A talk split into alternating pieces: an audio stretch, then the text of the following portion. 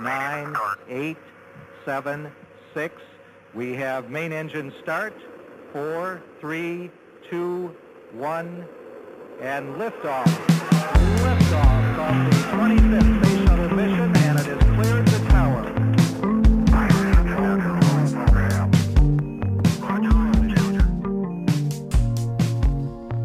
Guten Abend, liebe Freunde. Mein Name ist Jakob Hartung und ihr hört den Elster Podcast.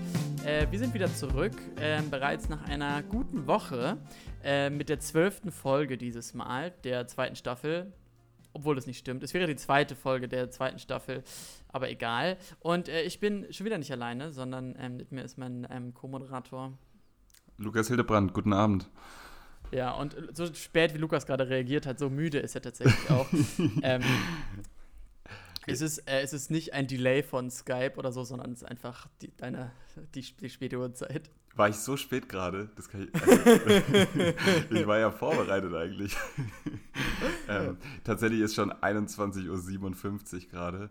Es, ist Sonntag, es ist Sonntagabend. Ich habe keinen Tatort geschaut. Ähm, oh, wirklich? Und äh, tatsächlich wäre ich gerade im Modus, so fünf Minuten Tatort zu schauen und dann würde ich wahrscheinlich einschlafen. Eine äh, Frage, ja. wie, wie oft, wenn du so dir einen, einen Monat anschaust, äh, wie oft schaust du einen Tatort? Also in welcher Regelmäßigkeit? So ein, also 0,5 pro Monat vielleicht so. Also, Ach so, okay. Ja, so vielleicht auf zwei Monate gesehen mal ein. Das ist so okay. meine Frequenz, ja. Wer hättest du jetzt so gesagt, so zwei von vier oder so, da hätte ich jetzt an unsere Hörerinnen den Auftrag gegeben, irgendwie, dass sie ausrechnen sollen, wie viel Lebenszeit du damit schon verschwendet hast in den letzten zehn Jahren. Aber so ist okay. Ähm, wie geht's ja, also, dir denn mal lieber? Ähm, mir geht's sehr gut, muss ich sagen. Hätten wir diesen Podcast am Montag oder am Dienstag aufgenommen, dann wäre es ein bisschen anders gewesen. Meine Woche ähm, hat so eine gewisse Kurve nach oben genommen tatsächlich und ich befinde mich äh, jetzt äh, äh ganz oben. Und äh, ja, wie, wie geht's dir denn so? Hm, ja, so, also gerade stand jetzt so, ich, es ist so ein bisschen unklar. Also ich war gerade schwimmen. ich war gerade schwimmen und ich sitze jetzt gerade so mit, mit nassen Haaren und barfuß so richtig äh, sommerlich in der Küche mhm. und äh, trinke eine eiskalte Fritz Limo Orange.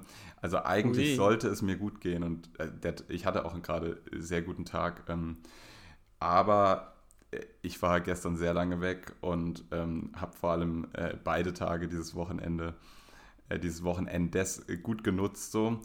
Und, ja, ähm, besoffen, willst du sagen. Ja, ich war durchaus mehr als einmal betrunken. Und ähm, ja. so fühle ich mich halt auch gerade. Du, du, kennst es vielleicht, das ist so ein, ähm, das, das Katergefühl ist ja kein schlechtes Gefühl. Man ist nur einfach nicht so eloquent und gut drauf und leistungsfähig wie sonst. Deswegen. Das, äh, das stimmt, ich war ehrlich gesagt überrascht. Ich möchte, ich möchte ja. unsere Hörerinnen hier auch ähm, mit einbeziehen, weil tatsächlich äh, gestern haben wir auch schon kurz telefoniert und, ähm, und äh, äh da hast du, da, da war dein Kater, der hatte noch was dazu bekommen zu all diesen Adjektiven, die du gerade genannt hast. Und zwar so, und ich hoffe, das nimmst du mir nicht böse, übel, aber so, so eine Weinerlichkeit, die ich von dir gar nicht kenne. und ähm, und das hat mich, es hat mich, muss ich sagen, sehr belustigt, dass du so angerufen hast und halt so erzählt hast, das und das ist passiert und dann so ein bisschen Mitleid dafür wolltest. Aber, aber und ich kann das total nachvollziehen, mir geht es manchmal ähnlich, aber so Mitleid ist halt immer so das, das wenigste, was man empfindet, wenn jemand erzählt, ja, ich hatte einen geilen Abend und war besoffen und jetzt habe ich ein kleines bisschen Kopfschmerzen so. Und äh, ja. Ja, aber die, also dieser, dieser Zustand des ähm, Zuspruch haben wollen, Ignoranz und des, der Mitleidbedürftigkeit, ähm, der resultierte gestern eher aus so einer emotional zwiespältigen äh, Situation, äh, die aus, aus so einem kleinen Streit äh, in meinem Privatleben äh, her hervorgegangen ist. Tatsächlich äh, bin ich ja jemand, aber, aber ich, ich genieße es sehr, sehr dolle, am verkatert zu sein, weil ähm, okay. ich habe meistens nicht diese diese, diesen Kopfschmerzkater, dass ich wirklich nur noch so liegen kann und jede kleine Bewegung tut weh, sondern äh, du kennst vielleicht, das ist wieder so, so, ein, so ein Gefühl, was sich einfach so auf den Kopf legt und was so eine, so eine ist eigentlich alles scheißegal Haltung herbeiführt so und dann kann man eigentlich wirklich machen, was man will. Es ist auf so eine bestimmte Art und Weise entspannend, gut und wohltuend so, außer jetzt irgendwie joggen gehen oder so. Aber ja. ähm, Nee, tatsächlich genieße ich. Interessant, mir geht's, mir geht's gar nicht so. Ja, doch, ich genieße das immer sehr. Das ist wie so die Erlaubnis, den, den Tag danach einfach auch für so Dinge zu nutzen, die jetzt nicht ganz oben auf der Agenda standen und einfach mal äh, das zu tun, was, was sich gerade so ergibt.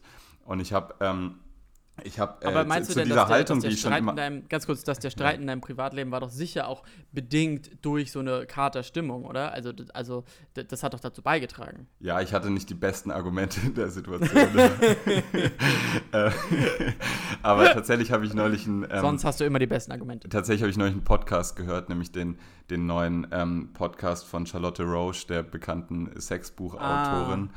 Und die hat jetzt so einen Podcast, der heißt Pardiologie mit ihrem Mann. Ja. Und da, ja, also. Ein Spotify da, Original Podcast. Genau, ja, muss Schau man betonen. Sind wir auch bald.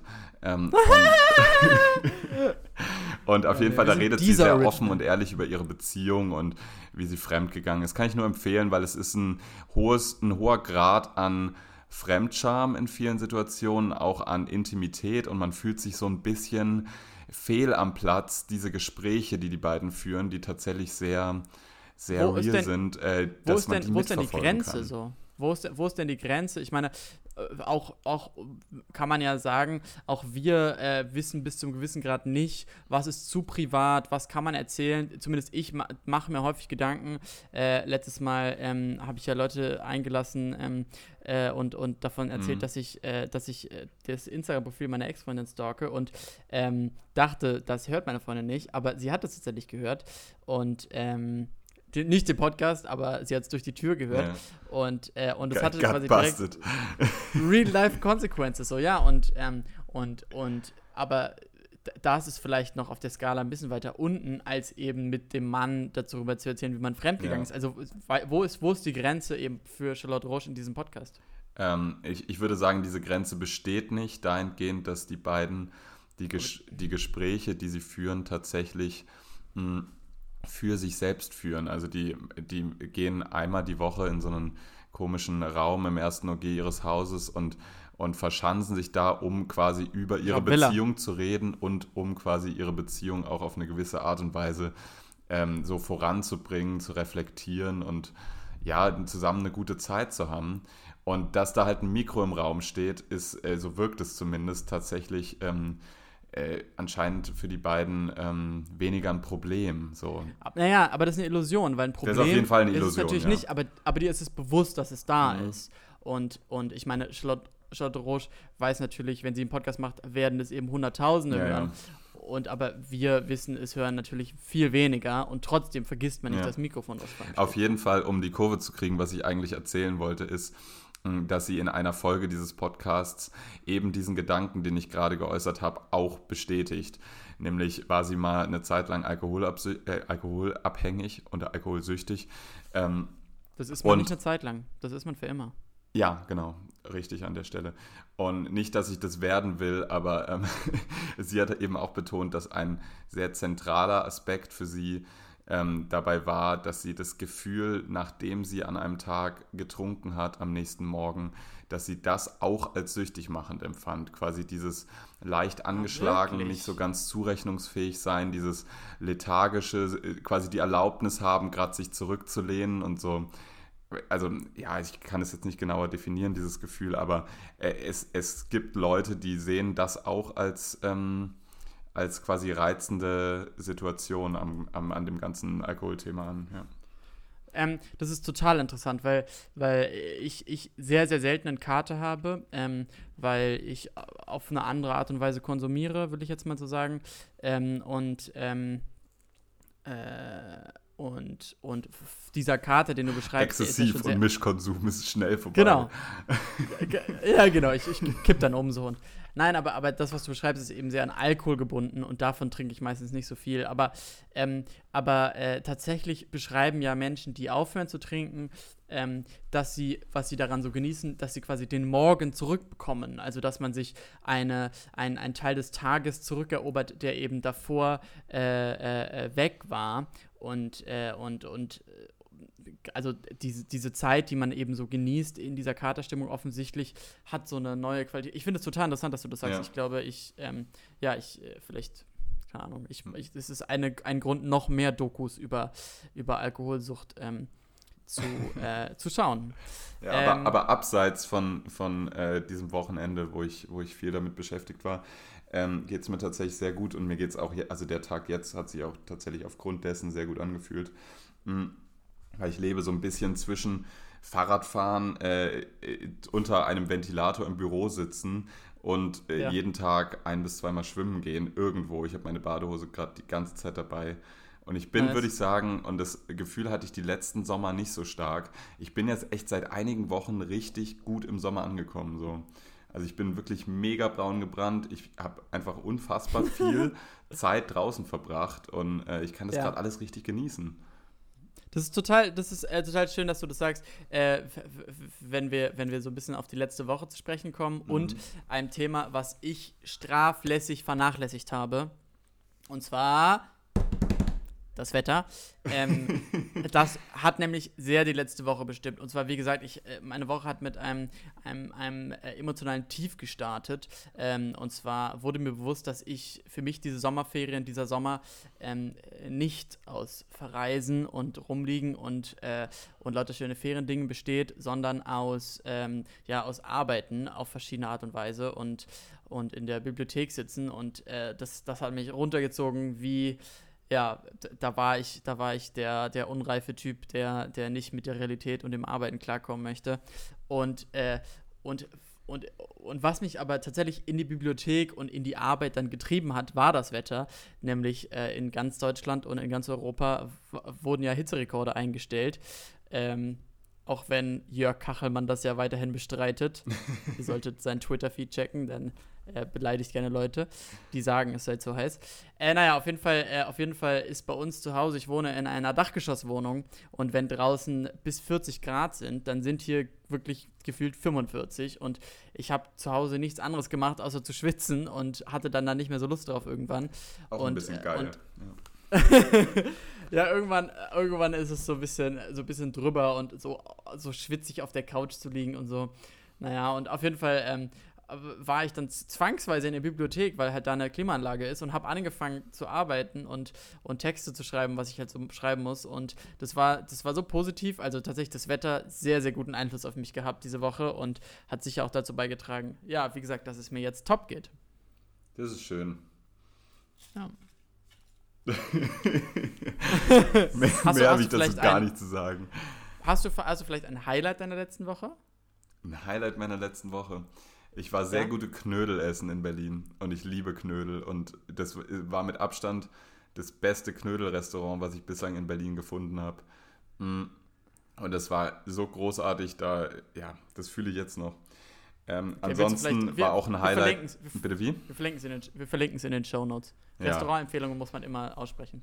Äh, tatsächlich war auch ein Highlight, dass ich äh, gestern Morgen ähm, ähnlich verkatert wie heute aufgeweckt ja. wurde. So, ich hatte so meine Balkontür offen und ich wohne an einer sehr befahrenen Straße. Und also so äh, Reifen quietschen und haltende Busse sind relativ normal. Aber ich war halt so am, am Dösen und am, im Halbschlaf sein. Und auf einmal höre ich halt so, so quietschende Reifen und nur mhm. so den Schrei stehen bleiben, Hände hoch. Und, oh. ähm, und, und ich, äh, es hat wirklich Hände so, hoch. es hat wirklich so fünf Sekunden gedauert, bis es in, bis in meinem Kopf angekommen ist, dass da wahrscheinlich äh, gerade irgendjemand, ähm, irgendjemand verhaftet wird. So. Dann bin ich auf den Balkon ja. rausgerannt und äh, habe wirklich, hab wirklich sieben Polizeiautos gesehen vor dem, ähm, sagen wir mal, leicht rechts, Betty. leicht, äh, vielleicht auch stark konservativ angehauchten Café, was unten bei mir im Haus ist. Und ähm, ich habe leider nicht gesehen, NSU, wer dort gebastelt wurde, aber irgendwer stand da an der Wand so. Und äh, so ja. wurde ich tatsächlich aufgeweckt. Das war sehr real. Ja. ja. Ja, äh, Lukas, tatsächlich äh, stark konservativ ist die schönste Untertreibung der Welt. Die wird, die, die, ähm, so sollten sich auch andere äh, rechtsextreme ähm, Vereinigungen bezeichnen. Ja. Zum Beispiel der Mörder von, von Walter Lübcke ist, war auch sta stark konservativ, hat konservative Ansichten gehabt. ähm, okay. ja. ja. also mein persönliches Highlight. Äh, und, aber das heißt, hast du dann gesehen, wer tatsächlich verhaftet wurde? Hast du irgendwie jemanden mit Handschellen aus dem irgendwo raus, der irgendwo rausgestolpert ist, der dann so ins Auto gedrückt wurde? Nee, so? leider nicht, leider nicht. Hm. Ich habe die ganze Zeit gehofft, dass Action. es vielleicht noch zu einer Schießerei kommt. Ähm, ja. Aber es ist leider nicht passiert so. Ja, in hm. Deutschland selten der Fall, muss man sagen. nee, ich äh, war dann auch wirklich müde. Ich habe kurz meinen, meinen Mitbewohner geweckt, der auch noch gepennt hat. Es war halt so 13 Uhr. Wir waren aber auch, ja. ähm, also wir waren auch spät zu Hause. Und ähm, ja, wir sind dann beide wieder ins Bett gegangen danach. Also Aber es gibt, halt, es gibt halt nichts Skurrileres, was so in deinen Halbschlaf eindringen kann, als, als diesen Ausruf, weißt du? Das ist ja, so, man, du musst einfach aufstehen, wenn du das hörst. So. Ja, ist der, ist der, den kann man, der, niemand sonst würde jemals Hände hoch sagen, oh, ne, stimmt nicht. Rap-Konzerte, äh, irgendwelche Techno-DJs. Ja. Beim CSD wurde sicher auch häufiger gerufen, Hände hoch! naja. Ja. Aber ich muss kurz, äh, vielleicht, wenn wir schon so beim Thema ähm, äh, Rechtsradikalismus sind oder ah, generell kann, kann ich noch kurz Gedankengut, ja, hau raus. Mein Highlight, mein, Highlight letzte, mein Highlight dieser Woche wollte ich noch ganz kurz sagen. Und zwar war das ein, ein emotionaler Moment und außerdem möchte ich darauf hinweisen, dass ich gerade sportlich bin. Also, ähm, du bist immer sportlich, hoffe, Bruder. Ja, ja, aber das, ich wollte wollt jetzt ein bisschen angeben. Also, und zwar war ich bist heute. Du der Größte äh, am Reck. am Reck habe ich leider immer versagt. Aber, aber auf jeden Fall ich, äh, war ich heute ähm, joggen und, äh, und jetzt bis ich, ich bereite mich ja auf den Marathon vor und, und jetzt steht mir bevor in jeder Woche ein langer Lauf und zwar ein richtig langer Lauf und heute war der lange Lauf äh, 18 Kilometer lang und, und äh, ich war auch ein ganz kleines bisschen verkartet ähm, und, und habe länger geschlafen und bin dann irgendwann mittags losgelaufen und äh, wollte zu einer Halde, zur Halde Lydia heißt die und eine Halde, wir haben auch zusammen schon mal eine Halde besucht, einfach ein großer Schuttberg, der ein bisschen hässlich, aber auch ein bisschen geil aussieht. Und, und die, die Halde. Das Wort Halde ist einfach wunderschön, oder? Ja, ja. Und auf jeden Fall die Halde Lydia, ähm, da habe ich mich schon lange darauf gefreut, die zu sehen und bin dann da hingelaufen und, und äh, ich werde es auch an anderer Stelle nochmal vertiefen, was für, eine, was für ein fucking Autoland das Saarland ist. Aber auf ja. dem Weg dahin bin ich einfach irgendwann, kam ich an eine Straße und es gab einfach keinen Fußgängerweg mehr, sondern, ähm, sondern halt nur, es war nur für Autos, es war so eine Landstraße und aber die war mir angezeigt worden als Fußgängerweg und ich wollte nicht umdrehen und keinen Umweg machen. Da bin ich einfach an dieser Landstraße entlang gejoggt und da dachte die ganze Zeit, wann beginnt jetzt der Fußweg wieder? Und er kam aber einfach nicht, bis dann ein, ähm, ein Metro und ein Real und so auftauchte und, und ein Mediamarkt. Und offensichtlich war, sollte man da nicht hinlaufen, sondern alle Beteiligten haben ja Autos. So. Da habe ich mich echt verarscht gefühlt. Naja, und äh, dann kam ich zu der Halde und die, da muss man ja bergauf laufen und das war relativ anstrengend. Und dann habe ich mich zu diesem Berg hochgekämpft und dann hat so ein Nieselregen angefangen. Und wie gesagt, es war ja sehr heiß unter der Woche und dieser Nieselregen war perfekt. Er hat, er hat mich so perfekt abgekühlt und dann stand ich oben und habe so die Hände in die Luft gestreckt und mich sehr darüber gefreut, dass ich es jetzt geschafft habe. Und äh, ja, das war auf jeden Fall äh, mein Moment der Woche, der, der, der Sieg über ich weiß auch nicht, über die Halde Lydia. Nice, das klingt richtig gut. Das klingt äh, ja. wie ein sehr bewusster Moment in deinem Leben. den, den hast du dir erkämpft. Ja. ja, aber, aber das war sehr schön, aber, ähm, aber dann. dann ähm, Bist du dann auch einmal so durch den Mediamarkt durch? Nee, war ja heute Sonntag alles zu, leider Gottes, aber ich, aber ich hätte Bock gehabt auf jeden Fall. Ja. Um vielleicht einen Ventilator zu kaufen, weil ich habe noch keinen und es ist, wie gesagt, sehr heiß. Aber, aber Lukas, hast du dir ein bisschen Gedanken über Rechts, Rechtsradikale, Rechtsextreme gemacht, vielleicht in letzter hm, Zeit? Nee, eigentlich nicht, aber also ich mache mir immer Gedanken darüber, aber ich äh, kam die letzte Zeit nicht drum, drum herum, weil ich tatsächlich mit zwei sehr unangenehmen Situationen konfrontiert wurde. Einmal bin ich, ähm, wie du weißt, spreche ich ja immer Leute in der Bahn an, und ich saß mal wieder in so einem, in so einem Kleinraumabteil und mhm. neben mir saß ein, also mir gegenüber saß eine junge Frau und neben mir saß äh, ein, ein älterer Herr, der ein bisschen verwirrt aussah, weil seine weißen Haare ihm zu allen Seiten abstanden. Aber irgendwie ja, wirkte er ganz Professormäßig. Ja, irgendwie wirkte er auch ganz lustig, weil er halt diese Altherrenphrasen die ganze Zeit gedrescht hat. Und dann kam man halt so zu dritt ins Gespräch und, und er fing halt an in, einem, in, in einer wirklich unbremsbaren Wut gegen alles und jeden zu wettern, so gegen Plastiktüten mm. und die neuen E-Scooter und, und mm. die, die äh, junge so Frau und ich hab, haben quasi mit, also die Zeit mit nichts anderem verbracht, als, als immer, wenn er quasi ein Statement gebracht hat, sozusagen, naja, also wir sehen das schon anders so. Und es ging halt so krass ja. über die Dörfer mit seinen Themen. Und auf hat einmal, es, ganz kurz, hat es, ja. hat, hat es irgendwie einen Effekt oder hattest du zwischendurch auch mal gesagt, so als Joke kann man jetzt mal zustimmen, vielleicht reagiert er anders? Ich, also, was ich, ich, ich habe eigentlich die ganze Zeit ein bisschen auch ironisch dahergeredet, so. Ähm, ich habe das ja. jetzt nicht so ernst genommen, was er gesagt hat. Und dann ging es aber halt auf einmal zu, äh, kam das Thema auf Kanaken, die in zweiter Reihe parken und dann sehr schnell ging äh, der Gesprächsverlauf zu äh, sogenannten Bevorzugten, womit er ähm, jüdische Mitbürger meinte. Und natürlich Was? dann ganz rasant ins, in den Bereich des Antisemitischen. äh, den er auch wirklich vollkommen ernst meinte. Und mhm. an der Stelle habe ich dann das, das zuvor sehr gelöste Gespräch von, von uns drei äh, mit dem Satz beendet, äh, ich hätte gerne, dass, dass sie mich wieder siezen und wir an der Stelle aufhören zu reden. Ähm, und da, daraufhin war es einfach ruhig im Abteil. Und er, ja. er saß dann noch eine halbe Stunde neben mir, ich habe dann Musik gehört.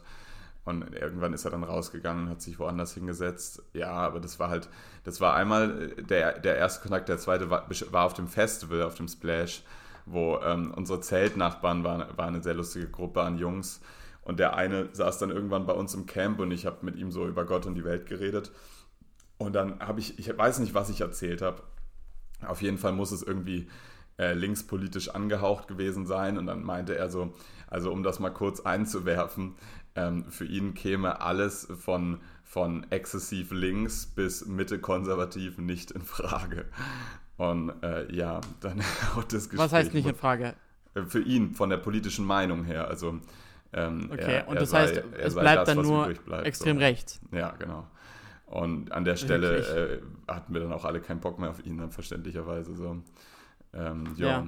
Genau, so. Und tatsächlich waren das so zwei relativ also bist du eher ein Verfecht äh, explizite, äh, so, so wie, wie sagt man, äh, Situationen, wo ich einmal mit, mit einem älteren Mitbürger und einmal mit einem jüngeren Mitbürger konfrontiert war, die wirklich sehr überzeugt ihre rechte Meinung kundgetan haben. Das ist schon immer wieder in so einer Gesellschaft ein, ein, ein erschreckender Moment, ähm, auf den aber, man nicht immer gefasst ist. Das heißt, aber du bist dann eher ein Verfechter von nicht mit Rechten reden? Nö, ich hätte, ich hätte mit beiden geredet, aber beide waren dann auch so eine Spur äh, unkommunikativ in dem, wie sie was auch vorher gesagt haben. Also ähm, ja, tatsächlich, naja. tatsächlich bin ich, würde ich sagen, wenn du mich so direkt fragst, bin ich eher jemand, der sagt, ich habe keinen Bock mehr drauf, weil ich schon oft die Erfahrung gemacht habe, dass die dass, dass gerade Rechte auch ein, ein hohes Maß an Beratungs- und Diskussionsresistenz äh, mitbringen. Aber du, wenn du mir jetzt natürlich sagst, man sollte den Dialog nie abbrechen, hast du auch recht, ja. Weiß ich nicht, ob ich das sagen würde. Also, äh, ich habe jetzt auch noch keine äh, Breakthrough-Momente gehabt. Ja. Ähm, so, ähm, ich weiß auch nicht. Ich, ich habe früher sehr gerne mit Menschen diskutiert, die gläubig waren. Und äh, das war zu meiner, zu, zu einer sehr extremen Atheismusphase. Und ich hatte dann sehr großen Spaß daran, ähm, mich halt äh, die, auf einer Diskussionsebene ja. überlegen zu fühlen und, und halt, und aber natürlich endet das Gespräch nie, dass der andere sagt, oh ja, ich glaube, du hast recht, ich glaube doch nicht mehr an Gott. Und, und relativ schnell merkt man, dass du eben nirgendwo hinkommst, Leute vielleicht sogar verletzt, sie nicht berührst und, und das hat dann bei mir persönlich zu einem Umdenken geführt und ich würde mich jetzt nicht mehr als so der, äh, als, als eben der Superatheist bezeichnen, sondern eher als Agnostiker und ähm, und bei Rechten ist es so, ist es eben gleich. Also du, du hast kein, es, es ändert nichts daran, aber es führt eben gar nicht dazu, dass ich meine Meinung ändern würde. Und, äh, und ja, das ist sehr ermüdend und ähm, ja, und deswegen, und deswegen ist es natürlich schön und gut, wenn Leute sagen, der Dialog ist wichtig in unserer Gesellschaft, aber es ist halt so ein bisschen so eine äh, Joachim Gauck-Haltung. Und äh, damit mhm. landet man ja vielleicht auch manchmal im Wasser, um zu referenzieren, dass er gerade von seinem Segelboot gefallen ist. ist das ein Fakt? Nein. Ja, ja, doch. Ist es passiert, ja? Oh, krass. Ja, musste gerettet werden. Im, im Anzug? Gauck trägt immer einen Anzug. Ja. Ich kann mir gar, Nein, mit gar nichts anderem vorstellen. So, ja. Ja. Hast du denn, hast du denn äh, heute ein Thema mitgebracht, Lukas? Ich habe auf jeden Fall ein Thema mitgebracht. Das Problem ist, dass ich dieses Thema, was ich, was ich mir so, so was ich angedacht habe, in einem Moment angedacht habe, als ich im, im Vollbesitz meiner geistigen Fähigkeiten war. Hm, und ich gerade äh, nicht weiß, ob ich in dem Zustand, in dem ich gerade bin, Lust habe, über das Bauhaus zu reden. Das Bauhaus, das, das, das meine, Einkaufsbauhaus meine, oder die mh. architektonische Richtung? Es war mir klar, dass du zuerst an das Einkaufsbauhaus denkst. Nee, ja, darüber würde ich gerne reden. Ich, über Architektur habe ich relativ wenig beizutragen. Nee, ich würde auch ungern über Architektur reden. Ich, es geht mir mehr darum, ähm, ich habe einen Artikel gelesen, das mhm. Bauhaus mhm. wird dieses Jahr 100 Jahre alt. Und ähm, ja. ich habe einen Artikel gelesen. Und ganz kurz, ich, ja. ganz kurz eine Frage noch. Du, du meinst jetzt, du meinst nicht das Einkaufszentrum Bauhaus? Wirklich, also weil ich war noch mal sicher, jetzt würde mir jetzt so viel helfen, weil ich könnte jetzt lauter coole Stories erzählen, wie ich irgendwie Nein, ich da rein jetzt, bin und dann habe ich was gekauft nicht und dann über ein Handwerksbedarf äh, Möbelhaus, so, auf gar keinen Fall. Okay. Okay. Ja, red kurz weiter, ich gehe jetzt auf Toilette, ja? ja, und das heißt, Bauhaus wird 130, 120, wie alt wird's? 100. 100, wirklich. Ja. Okay, geh du Ja. kurz auf Toilette. Ich erzähle Nein, es war ein Joke. Ich, ja, sag. Also 1919 gegründet. Ich habe neulich einen Artikel gelesen. Es wird jetzt 100 Jahre alt zum dritten Mal. Von Walter Gropius ähm, in Weimar. Es gibt drei Standorte: Weimar, Dessau, Berlin. Für alle Kunstbanausen da draußen. Es war eine Kunstschule. Und äh, ja, Zusammenführung, Kunst und Handwerk. Ich gebe es jetzt wirklich nur sehr phrasenhaft wieder, weil ich absolut gerade eigentlich Mhm. keinen Bock habe, darüber zu reden. Es bestand von, von 1919 bis 1933 ähm, und gilt Ja. als Heimat der Avantga- Avantgarde der klassischen Moderne. Passt auf, Leute, Ja. noch ein paar Stichpunkte. Kunst von In Industrialisierung zu emanzipieren war eine gewisse Aufgabe und Idee des Ganzen. Ähm, Ja. Architektur als Gesamtkunstwerk wahrnehmen war so eine andere Idee. Und Ja. Künst, der Künstler als Steigerung ähm, des Handwerkers äh, eine dritte. Und worum es in dem Artikel ging, in dem ich den ich vor längerer Zeit gelesen habe. Ich hoffe, du findest jetzt noch einen Bezug zu Rap. Äh, Nein, aber ich finde tatsächlich gleich einen, einen, einen Bezug in ein anderes Themenfeld. Ich möchte tatsächlich nicht über Mhm. Architektur reden. Und zwar ging es beim Bauhaus auch ein bisschen darum, ähm, so denkt man immer, eine, eine rationale Ästhetik quasi. Man denkt ja immer an diese, an, diese, an diese klaren Strukturen bei Architektur und an so einfache Möbel. Aber tatsächlich war in dieser Kunstschule auch ein, ein relativ große, eine relativ große Gruppe an Leuten, die im Bereich der Esoterik verortet waren. Und du meintest ja letzte Folge, dass du große Lust mal hättest, ähm, über Rudolf Steiner und seine Anthroposophie auch mal zu reden. Und tatsächlich hat die ja in dieser Zeit damals, in der das, in der das Bauhaus aufkam, hat auch äh, Rudolf Steiner gelebt, als einer der Zeitgenossen Johannes Itens, äh, einem, einem Maler und Künstler des Bauhauses, der, sagen wir mal, neben seiner großartigen Farbenlehre auch vieles, vieles äh, im, im, im Zuge der, des Bauhaus etabliert hat, was, was Er ist doch Goethes Farbenlehrer. Wer ist denn Johannes Eatons? Bruder, du denkst, es gibt eine Farbenlehre auf der Welt. Hm. es gibt doch die Neon-Farbenlehre von Ja. Steve Aoki. Großer Mann, Shoutouts. Ähm, auf jeden Fall hat Ja. Johannes Eaton ähm, an einen gewissen ähm, Mazdanan gedacht, einen, einen ähm, Glauben, der so ein bisschen im hinduistisch-buddhistischen und auch Mhm. zarathustrischen verortet ist und Mhm. sehr viele Parallelen zur nationalsozialistischen Ideologie aufweist. Ähm, dieser Johannes Itten lief auch in, in so einer ganz, es war so eine ganz zwielichte Person, lief in so einer Kutte rum und äh, so, so ein Ziel dieses Mazdanismus war auch so ein bisschen so eine, eine, eine, Wei- eine Mazdanismus. ja, war auch so ein bisschen äh, so die, die Unterstreichung und Hervorhebung der weißen Rasse. Und eben einherging damit so eine, so eine gewisse esoterische Lebensform, ähm, die relativ, relativ detailliert darauf eingegangen ist, wie isst man und wie bewegt man sich und ähm, so die Schlagwörter, die auch immer so in, in dieser Bauhausschule so ein bisschen ähm, auftauchen, so Selbstdisziplin und Disziplin, ähm, äh, irgendwie veganer Lebensstil, Brennnessel essen und all sowas kam halt auch aus der Ecke dieses Johannes Itens, der halt ähm, so, ein so, ein, so eine Esoterik geprägt hat in dieser Zeit, äh, die sehr auch Ja. an, an, an die Lehre Rudolf Steiners erinnert. Und dieser Artikel, den ich gelesen habe, um, um vielleicht auch dir mal das Wort äh, zurückzugeben, äh, dieser Artikel ging so ein bisschen darum, dass man im Zuge dieser 100 Jahre Bauhaus vielleicht auch ähm, nicht nur die schöne Architektur betont und nicht nur betont, dass dieses Bauhaus halt irgendwie äh, linkspolitisch zu werten ist, weil sie, weil es wurde ja schließlich von den Nationalsozialisten geschlossen 1933, sondern da waren auch manche Gestalten drinne, die durch ihre Esoterik und durch ihre wirklich ähm, zweifelhafte religiöse Einstellung auch wirklich ähm, sehr rechtes, nationalistisches und vor allem rassisches Gedankengut inne hatten. Ähm, Ja. Und dazu gehört auch äh, besagter Rudolf Steiner, der in dieser Zeit gelebt hat und, glaube ich, auch mit diesem Johannes Iten befreundet war. Ja, das ist, das ist eine, äh, das, ja, mir gefällt es sehr gut, dass du das so einführst und, und ähm, das wird eine sehr schöne Ergänzung dann in der nächsten Folge, wo es dann nämlich tatsächlich um Anthroposophie ja. und, und Rudolf Steiner gehen soll.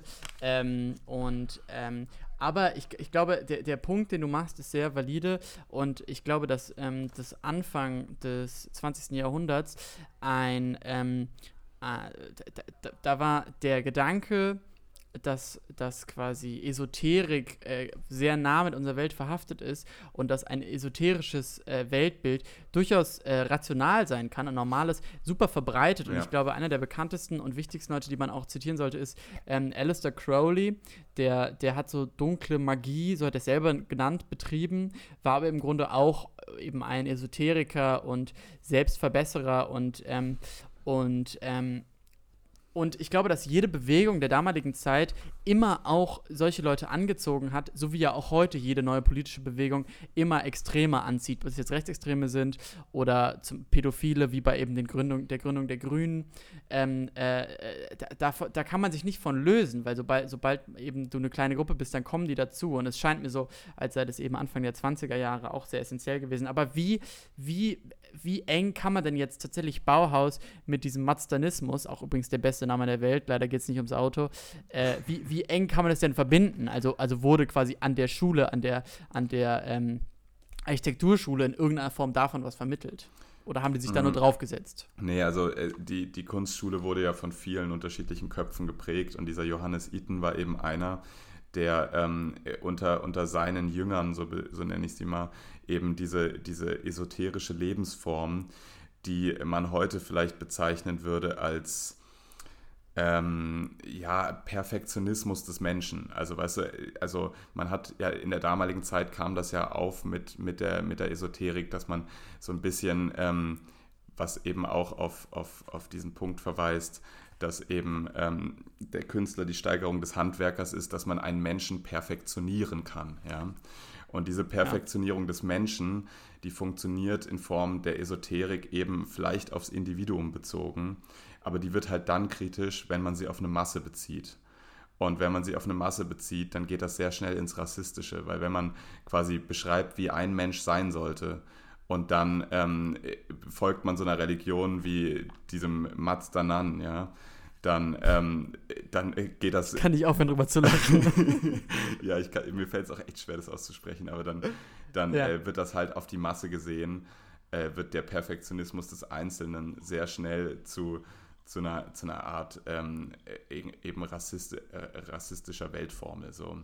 Äh, vor allem, vor allem was Ausschließendes. Ja, genau. So, aber kannst du mir kurz erklären, warum Mazdanan, äh, was ist da die Herleitung? Hm, ich glaube, so, das ist ein ein, ein in Amerika damals ähm, lebender Gläubiger gewesen, der eben diese, mm. diese Bewegung in, ins Leben gerufen hat. Mehr mm, weiß ich darüber okay. auch nicht. Ich habe das äh, ehrlich okay. gesagt dann auch nur gegoogelt äh, auf, äh, infolge dieses Zeitungsartikels.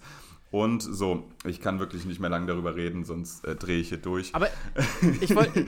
Pass auf und. Ja, ähm, dann. Ja, und zwar. Zieh ein Fazit, und, Lukas, zieh ein Fazit. Genau, und zwar ähm, äh, wollte ich, habe ich eben diesen Artikel gelesen und äh, infolgedessen, dass jetzt gerade halt das Bauhaus, wohin man auch eigentlich gerade nur schaut, wieder feuilletoistisch aufgearbeitet wird und in den Himmel gelobt, ähm, muss man eben sagen, dass es äh, schon immer wie auch heute kritisch zu beleuchten ist.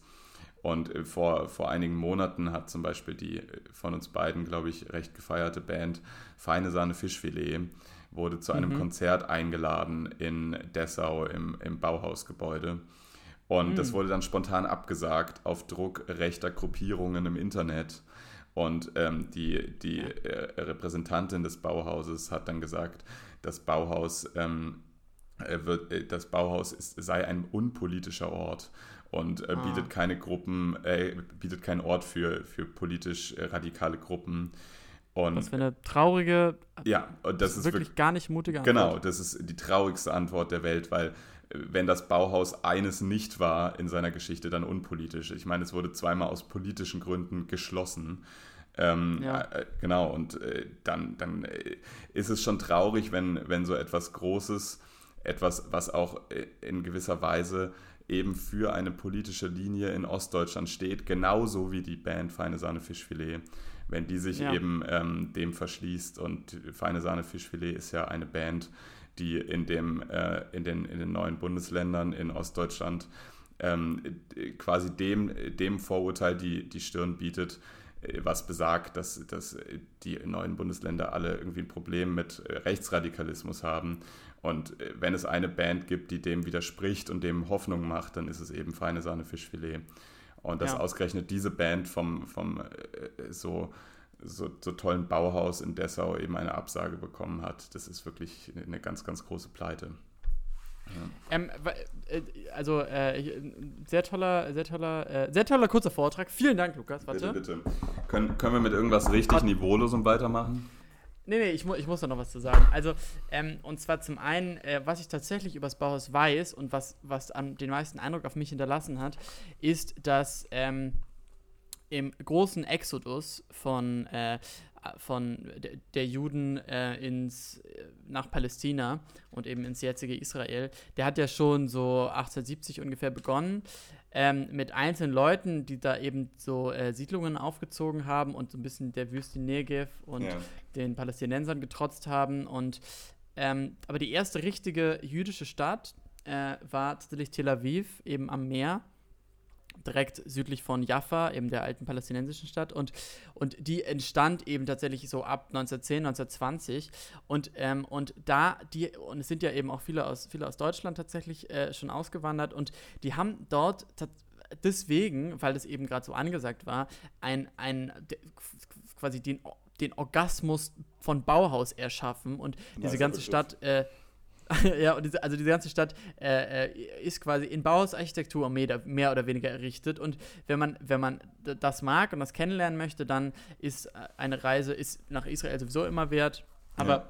also nach Israel und Palästina, würde ich sagen. Aber ähm, äh, ja, in Tel Aviv sieht man es so, wie es ist. Und einen anderen Gedanken, von dir möchte ich auch aufgreifen und etwas äh, erzählen. Und zwar ähm, dieses ähm, dass diese esoterische Weltsicht auch gefährlich wird und ausschließend ist. Ähm, und ich glaube, die Esoteriker unserer heutigen Zeit ähm, sind äh, so Life-Coaches.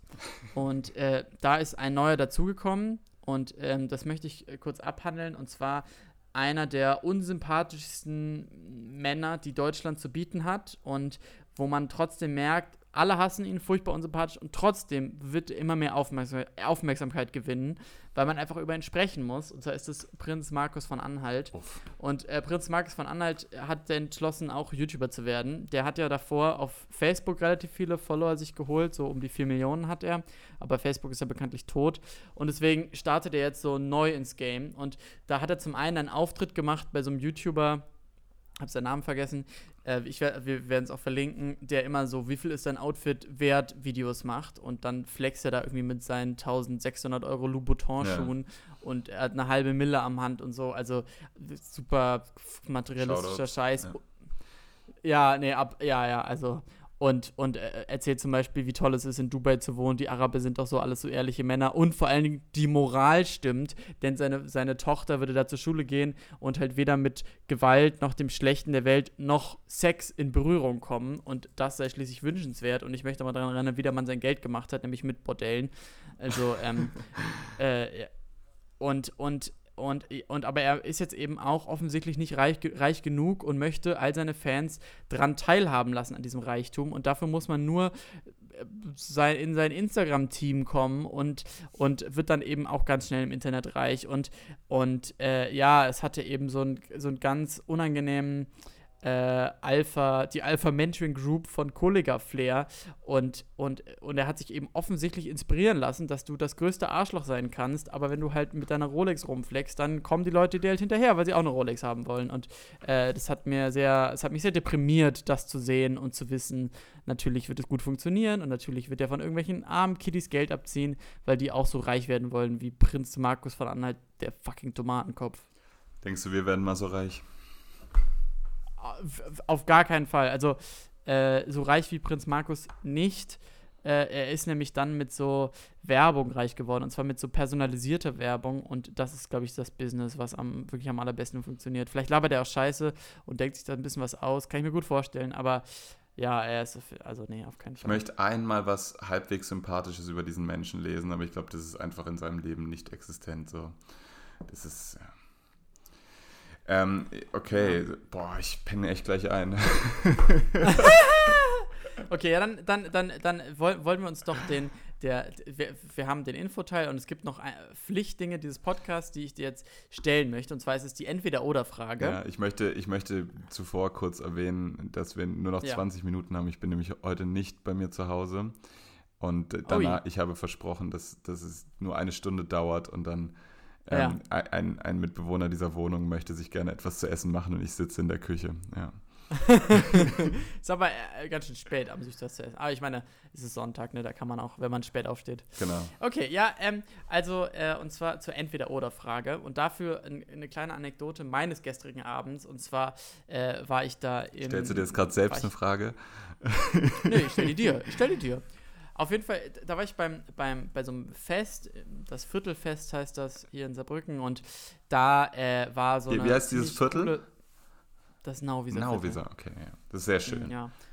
Es ist sehr schön, ja. Und da war eben ein Fest, das war ehrlich gesagt ziemlich, ziemlich toll. Ich war sehr beeindruckt, es war sehr viel los bis ganz spät nachts und, und da war eben auch so eine Party und dort trat eine Rap-Crew auf aus Saarbrücken. Es gibt nämlich einigen Saarbrücker Rap und das war die so, hör auf zu lachen, du Spaß. Auf jeden Fall äh, war das die Rap-Crew, die äh, freche Gesellschaft. Und, ähm, und allerdings hat man da gesehen, dass, ja, es, es, war, es war Bedingungen für ein Konzert, wo man, wo man wirklich, es tat mir leid. Also sie hatten zum einen nicht mal Paletten, auf denen sie stehen konnten. Zu jedem richtigen Underground-Rap-Gig gehört eigentlich eine Palette, wo man draufsteht.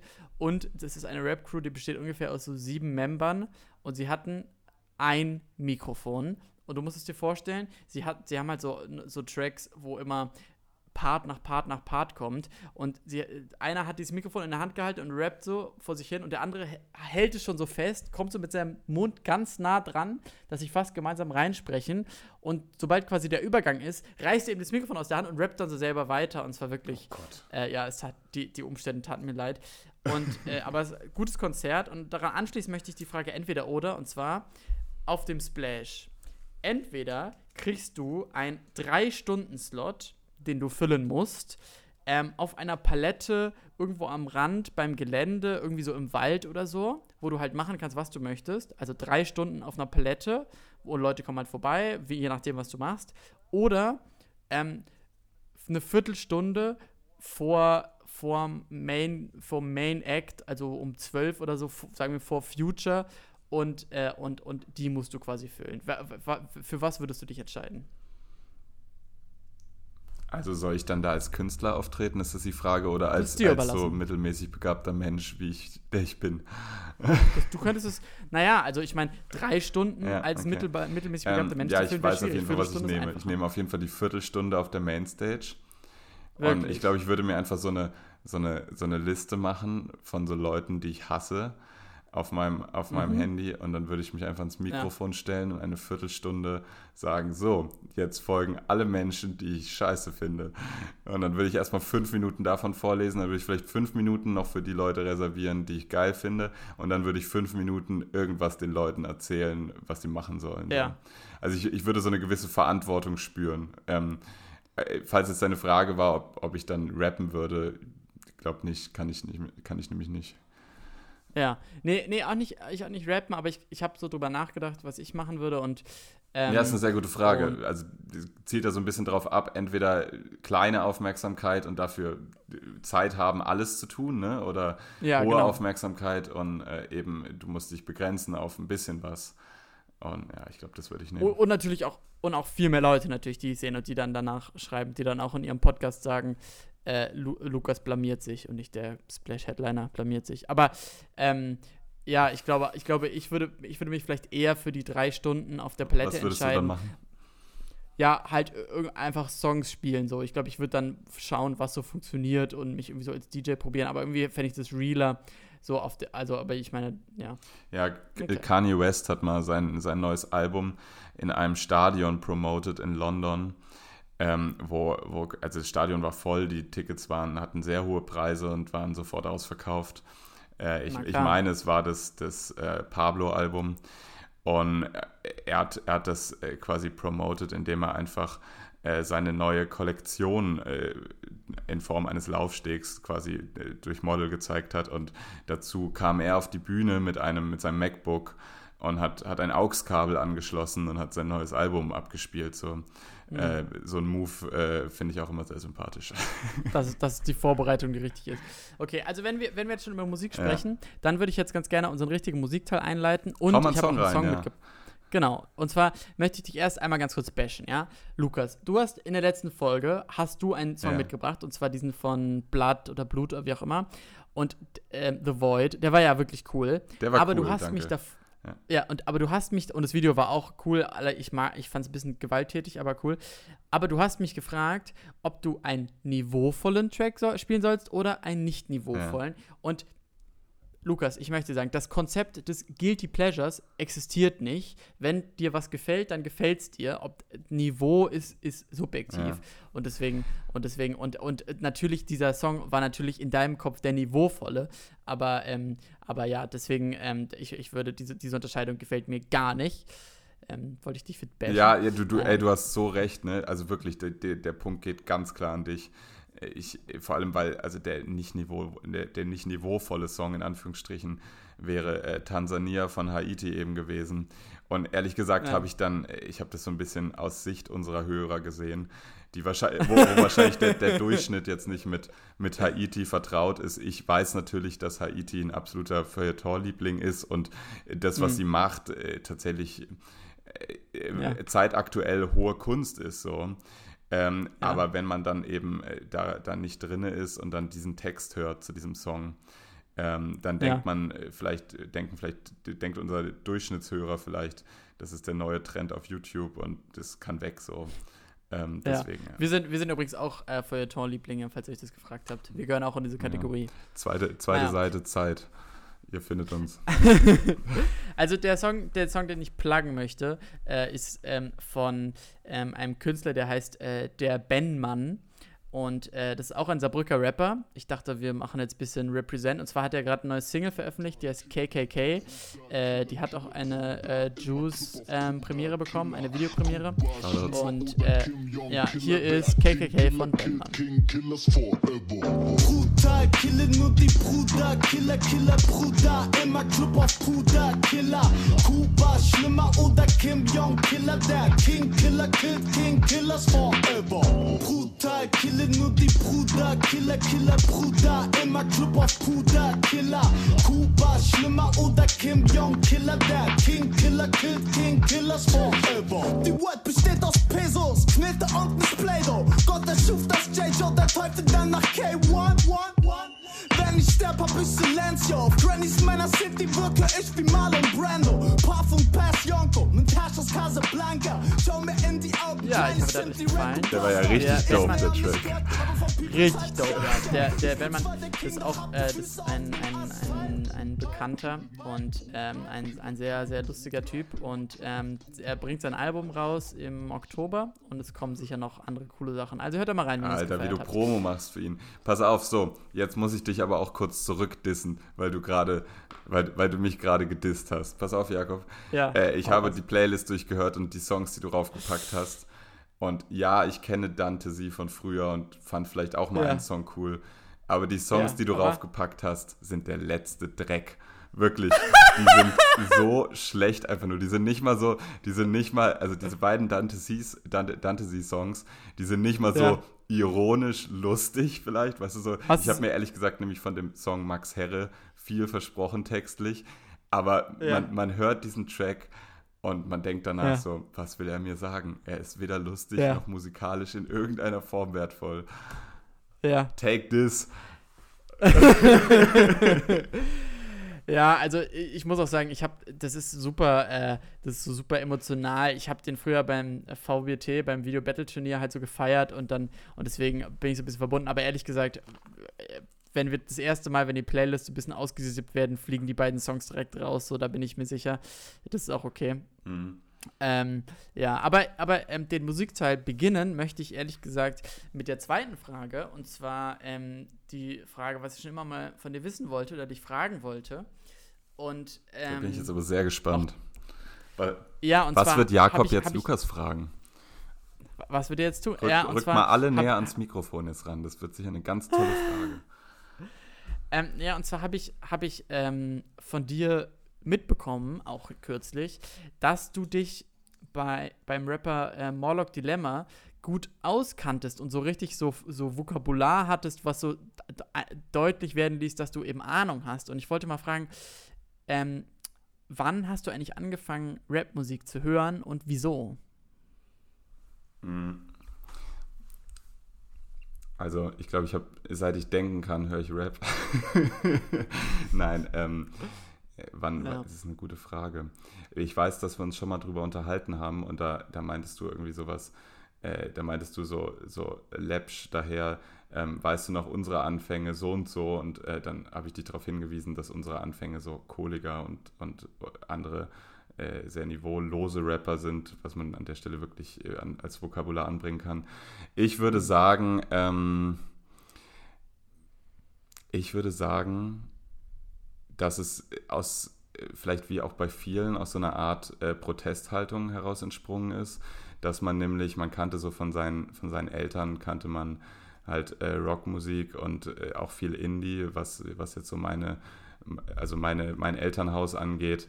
Da wurde zum Beispiel viel Red Hot Chili Peppers gehört, was so meine erste große Lieblingsband war. Ähm, das ist so richtig so Elternmusik. Alter. Genau, ich, mein, ich genau. auch geliebt. und, und dann hat man irgendwann angefangen, sich selber Platten zu kaufen, die man lieber hätte nicht kaufen sollen. Ich weiß, ich habe mir eine, eine Red Hot Chili Peppers Platte gekauft und leider auch sowas wie James Blunt und halt irgendwie so, weißt du, so, also den letzten Pop-Mist halt. Und dann kam irgendwann diese. Kein Mist. Ja, ja, kann man sich drüber streiten. Ich würde es heute halt einfach nicht mehr hören. Aber irgendwann mhm. kam dann die Phase, ähm, wo, wo man eigentlich nur noch akzeptiert war, so in seinem Freundeskreis, wenn man eben auch 50 Cent The Massacre auf, auf CD hatte. Und das weiß ja. ich, dass es damals in, in unserer Klasse so ein bisschen die Runde gemacht hat. Und dass ich mir diese CD ähm, 50 Cent The Massacre gekauft habe ohne überhaupt zu wissen, was das ist. Ich habe sie mir einfach nur gekauft, weil ich diesen oberkörperfreien, durchtrainierten Typen, der so, ich weiß noch, dieses Cover war so mit Edding richtig, äh, waren so seine, seine Muskeln nachgemalt und das Album ja. fing an mit so einem Maschinengewehr-Sound, wo, wo so Hühner erschossen werden. Also er hat da dem, dem Albumtitel alle Ehre gemacht. Und, ähm, ja, aber Lukas, ich kann es verstehen, ich kann auch oberkörperfreien Männern nicht Ähm, auf jeden Fall äh, hat man sowas dann gekauft, ohne es so richtig geil zu finden, also zumindest in meinem Fall. Und irgendwie fand ich es dann auf einmal richtig geil. Und äh, so habe ich dann irgendwie natürlich auch die, na, natürlich auch wirklich viel Mist dann über YouTube konsumiert, so halt VBT-Sachen meine ich damit. Und mhm. ich habe das dann sehr schnell so Prinz Porno und all, all sowas gehört, weil ich wusste, das ist etwas, was meine Eltern in keinster Weise hören und was ich auf jeden Fall gerade ähm, richtig gut für mich entdecken kann. Also es ist, war so ein bisschen ähm, so ein freies Feld, weißt du, auf dem man dann auf einmal so alleine dastand. Und da haben dann Leute ähm, entweder auf Englisch, das hat man natürlich nicht verstanden, oder halt auf Deutsch äh, gerappt. Und man, man hatte sogar zu den Worten, die die benutzt haben, die jetzt äh, zu, zum Teil einfach, äh, zum Beispiel wenn man jetzt Bushidos erste Tapes nimmt, halt ein, verständlich waren so. Das war natürlich nicht mein Leben. Äh, wir sind beide in, in, jetzt nicht in Neukölln zur Schule gegangen. Aber man, man fand das natürlich cool, was da gerappt wurde.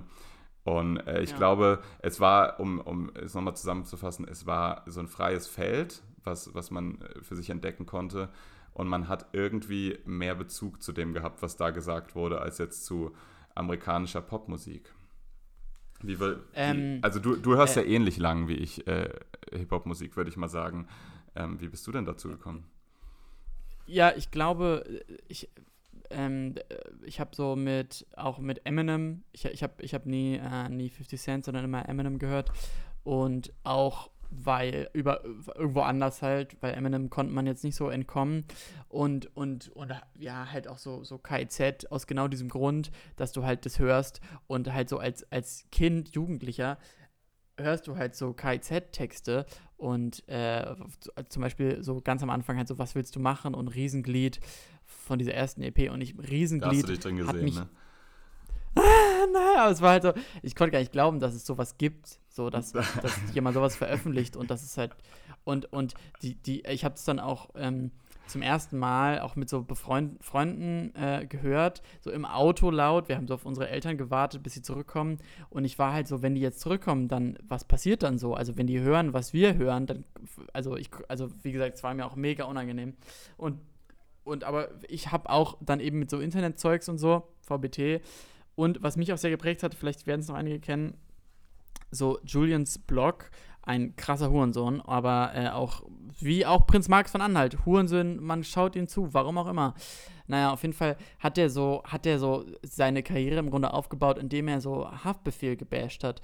Und das war für mich der entscheidende Moment, ähm, und äh, Hafti changed my life, also hat er wirklich, weil ich eben angefangen habe, diese Videos zu schauen und halt Hafti scheiße zu finden, weil Hafti halt in den Texten nicht richtig gerimt hat und, und halt dieses, auf, dieses Kanakisch so, so gesprochen hat und es war halt, es waren halt keine super Reimketten wie Kollega und Julians Blog hat sich drüber lustig gemacht und habe ich mich drüber lustig gemacht, aber, aber so, je mehr Haftbefehl man hört, desto mehr merkst du, was es eben für eine anziehende, dich in eine ganz dunkle Welt mitnehmende Art von der Musik ist, die einen nicht mehr loslässt. Und, äh, und äh, diese Wirkung hat es auch auf mich. Und das war so der Start, würde ich sagen, wo ich richtig angefangen habe, exzessiv so viel es geht zu hören. Es war, es war schon und auch im, als bewusste Entscheidung, nicht eben fremdbestimmt, wie du eben auch dein 50-Cent-Erlebnis da beschreibst, war schon Haftbefehl mehr oder weniger, ja. würde ich sagen. Äh, würdest du auch sagen, weil ich meine so, wenn man, wenn man von Hip-Hop spricht, dann schwingt da ja auch immer sowas mit, dass äh, man, man weiß, die Ursprünge in Amerika sind irgendwie so hm. ähm, soziopolitische Kritik auch, ja, und Leute, die sich, die sich verbunden fühlen mit dem, was in den Texten gesagt wird. Also quasi dieses von unten nach oben Phänomen, äh, vom, vom ja. Bordstein bis zur Skyline, um hier unseren Freund äh, Ennis zu zitieren. Ähm. Ich meine, Hip-Hop hatte viel auch immer mit Identifikation zu tun. Und so, so lächerlich es klingt, ähm, ich war immer, immer schon ein sehr großer, bekennender Prinz P-Fan und, und habe auch immer äh, schon mich getraut zu sagen, dass tatsächlich die Texte von Prinz Porno, so hieß er früher, ähm, mich tatsächlich abgeholt haben, da er nämlich im gleichen Bezirk aufgewachsen ist wie, wie wir beide und auch zur Schule gegangen und eben gelebt hat. So. Und zwar war es, äh, waren das keine Texte, die über äh, jetzt soziale Missstände handelten, aber es waren eben Texte, die genau, ähm, die genau das gleiche Identifikator, äh, Identif Identifikationspotenzial inne hatten wie andere Rap-Texte. Und in, in meinem Fall hat das funktioniert. Würdest du auch sagen, dass du da, ähm, dass du da Hip-Hop-Musik gehört hat, hast, die dich, ähm, die dich auch so abgeholt hat auf die Weise? Äh, nee, weil, ähm, weil für mich, ähm, äh, also Prinz, Prinz Pi oder Prinz Porno kannte ich vielleicht einfach nicht, hätte ich es früher gehört, hätte es die Wirkung gehabt, aber, aber ähm, ich war dem nie ausgesetzt und deswegen ist meine Reaktion auch heute, wenn mir sowas zu nah ist, dann, dann höre ich das auch eher nicht und, und weiß nicht, cringe so ein bisschen oder halte es dann für so zu ernsthaft oder so, keine Ahnung.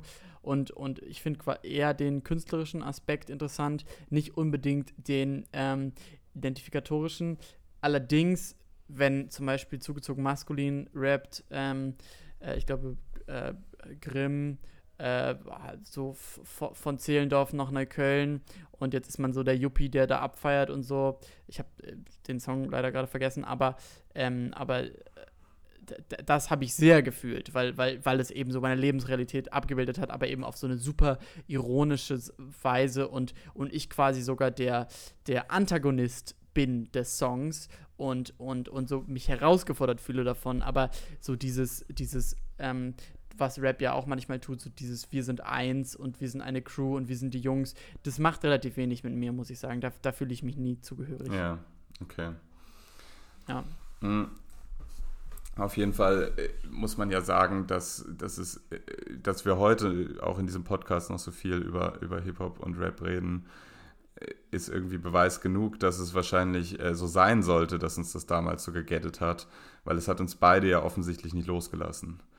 Und ja, es ist ja, würde ich sagen, bei uns beiden das Musikgenre, was wir wahrscheinlich am, am meisten hören und was ja auch derzeit und die Entwicklung haben wir beide ja auf jeden Fall mitbekommen und alle in unserem Alter, ähm, was ja auch äh, in, in der Zeit, in der wir es hören, inzwischen zu dem Musikgenre in Deutschland geworden ist, was wirklich alle am meisten hören. So. Oder ja, was am meisten es verliert dadurch. So es verliert dadurch eben auch so ein bisschen diesen, es ist nicht mehr eine, eine Subkultur, nein, eine nein, Jugendkultur, die so, ähm, die, die man eben hört, um sich abzugrenzen, sondern, sondern eben deine Eltern kennen auch Summer Jam und, und, und, und äh, hören es vielleicht nicht unbedingt. Also ich glaub, Meine Eltern kennen nicht vor. Summer Jam.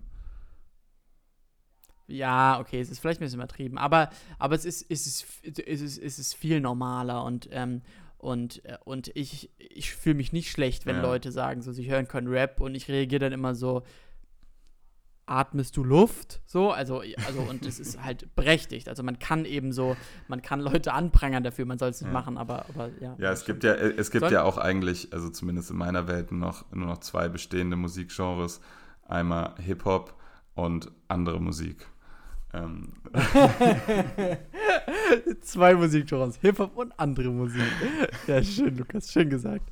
Vielleicht können wir, können wir, können wir das als so mehr oder weniger inhaltliches Schlusswort nehmen und uns aber jetzt noch kurz der Playlist und vielleicht anderen Empfehlungen vielleicht, widmen. Vielleicht sollten wir auch noch ähm, kurz Name-Dropping betreiben, irgendeines prominenten Menschen, den wir dann im, in unserer Headline für die neue Folge verwenden können.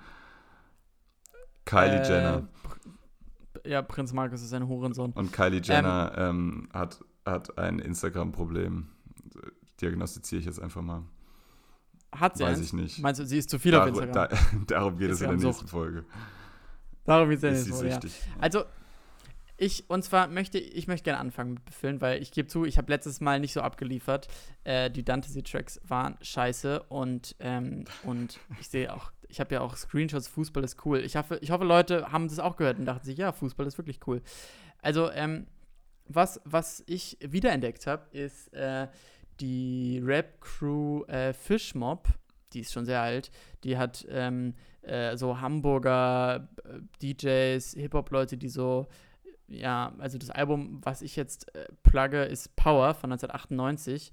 Und der Song ähm, Hashish Opis ist mega. Und zwar hat den, äh, hat den der heutige DJ ja, der, der, heutige DJ Kotze hat den gemacht und, und ich habe den gehört und ich dachte so, es wäre so geil, wenn, wenn so diese Elektro-Hip-Hop-Mischung noch aktueller wäre.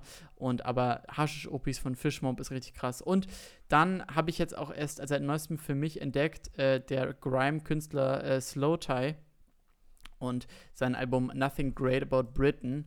Super Titel und auch super Album und der Song äh, Drug Dealer ist ballert richtig doll, so der ist richtig nice.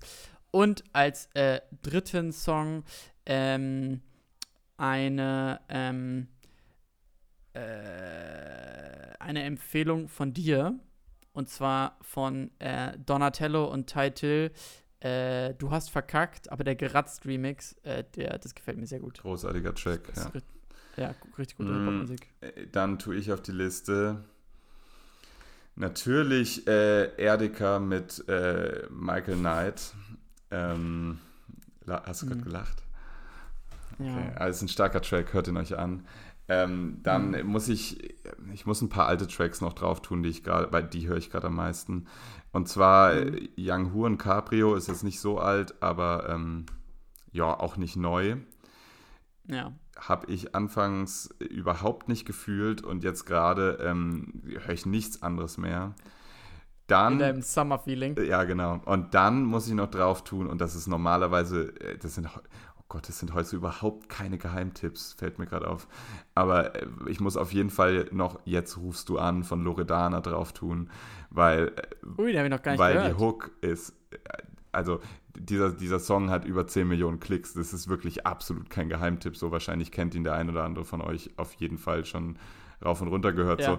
Und die Hook ist so dermaßen catchy, Alter. Die ist so, es ist überhaupt nicht meine Mucke, aber die ist so catchy. Das, da kann man überhaupt nicht okay, widerstehen. Ich freue mich. Das hört sogar ja. meine Oma. Ähm, ja. Ja, ansonsten Scheiße, ich habe echt, ich bin auch gerade zu, zu fertig, irgendwie in meinem Kopf noch nach dem nächsten geilen Tipp zu suchen, wo mir nächste Woche wieder jemand auf die Schulter klopft und sagt, Mensch, das waren aber tighte Tracks, die du da drauf gepackt hast. Heute mal, kei heute mal keine tighten Tracks von mir so. Ähm, ich habe ja, die eine war ja eine Empfehlung von dir. Und, und tatsächlich will ich auch noch einen Film empfehlen. Und zwar, ähm, und zwar äh, vielleicht ähnlich wichtig für Jugendliche wie Rap äh, und ja auch früher ein Teil der vier Elemente. Ja, Sex. Ja, Sex, ein Teil der vier. Der heutigen Rap-Elemente ist ja leider Gottes Sex, Geld, Rolex und YouTube-Kanal.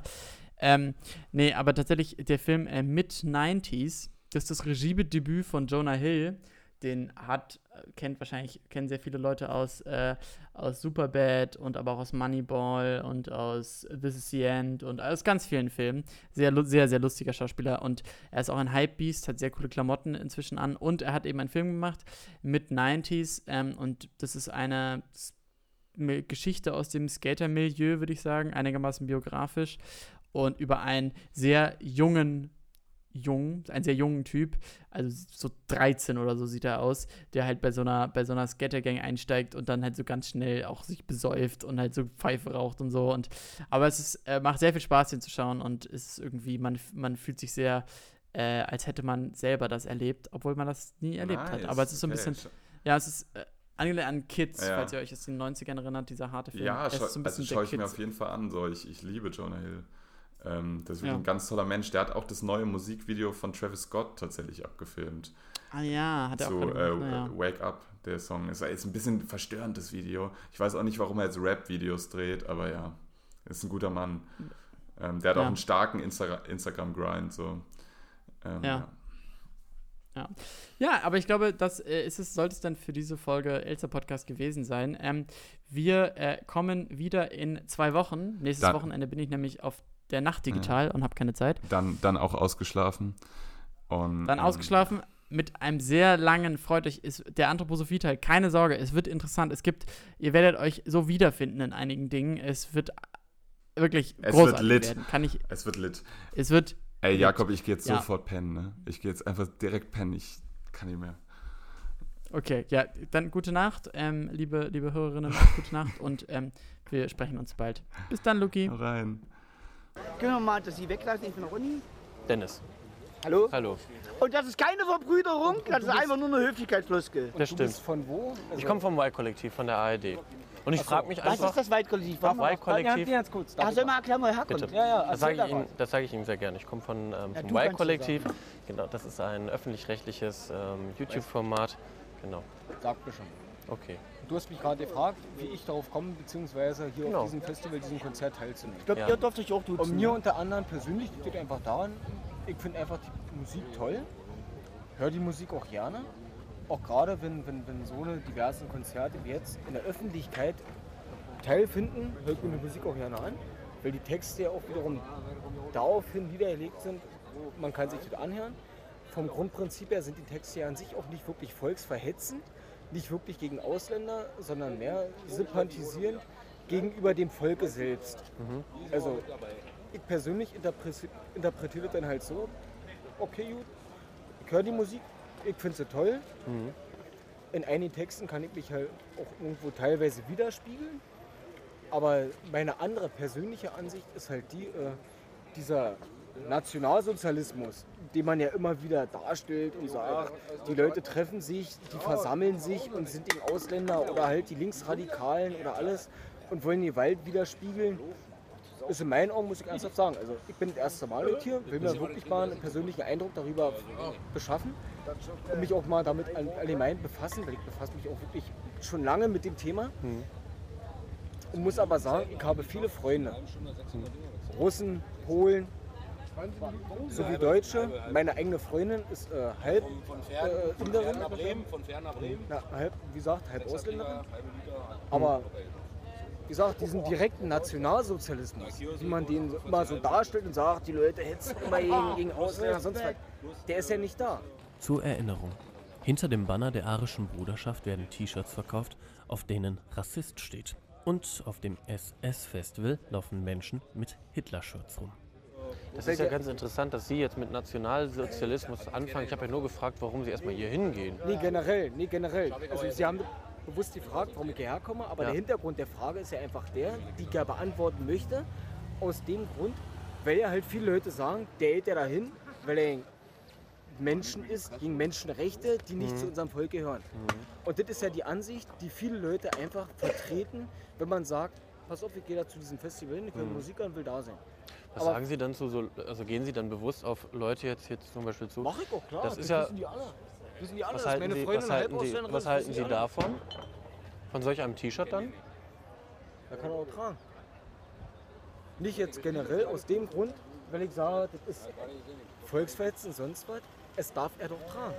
Jeder, also unabhängig jetzt von mir Du gehst gerade persönlich. an der Frage vorbei. Also, hältst du mal ganz kurz? Du gehst gerade komplett an Nee, der Frage geht nicht, vorbei. geht nicht. Aber bloß im Endeffekt muss ich doch nicht die damalige Zeit, was damals war, was früher war, mit der Zeit, in der wir heute leben, vergleichen.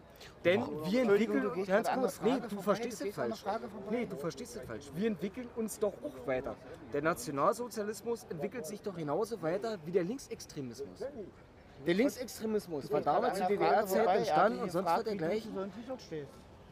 Das ist eine ganz einfache Wie Antwort. ich so zum Tier stehe. Das waren, das waren Männer, die zur Wehr gerufen wurden, die eine Wehrpflicht hatten und die ganz einfach mal ihr Bestes gegeben haben aus Pflicht und aus Glaubensgründen. Und warum sollte man diesen Männern nicht gedenken? und äh, es ist nun mal bei. Russland, es ist bei Russen, es ist bei Afghanen oder irgendwo oder bei Amerikanern, die völkerrechtswidrig in Ländern eingedrungen sind, auch gang und gäbe, dass Veteranen gedacht wird. Warum sollen wir nicht unseren Großeltern Tribut zollen für das, was sie erlebt haben? Es Und, also man muss auch mal so sehen. Weil vielleicht Millionen von Juden vergast wurden? Ja, ganz kurz. Ganz Da kurz. muss ich mal der eins einwenden. der Nach dem Krieg hieß es, es Was wurden ist denn bei- 200.000 Gegen, Juden ganz, nee, ganz kurz. Das ist Verharmlosung vom Feinsten und Ignorierung von Fakten. Wir wissen heute, dass es mindestens 5,6 Millionen Juden waren. Achtet bei der nächsten Szene mal auf den Herrn im Hintergrund im schwarz-roten T-Shirt. Bloß warum sollen nur wir daraus lernen, wir Deutschen, weil wir die Juden vergast haben? Warum sollen wir daraus lernen? Im Endeffekt muss doch die Gemeinschaft daraus lernen. Der Russe, der Amerikaner und wir Deutschen. Dass wir alle gemeinsam irgendwo diesen Holocaust hinter uns haben und eine Gemeinschaft daraus schließen können und miteinander arbeiten können, um sowas vermeiden zu können, dass sowas in unserer Geschichte Das Leugnen des Holocaust ist in Deutschland strafbar.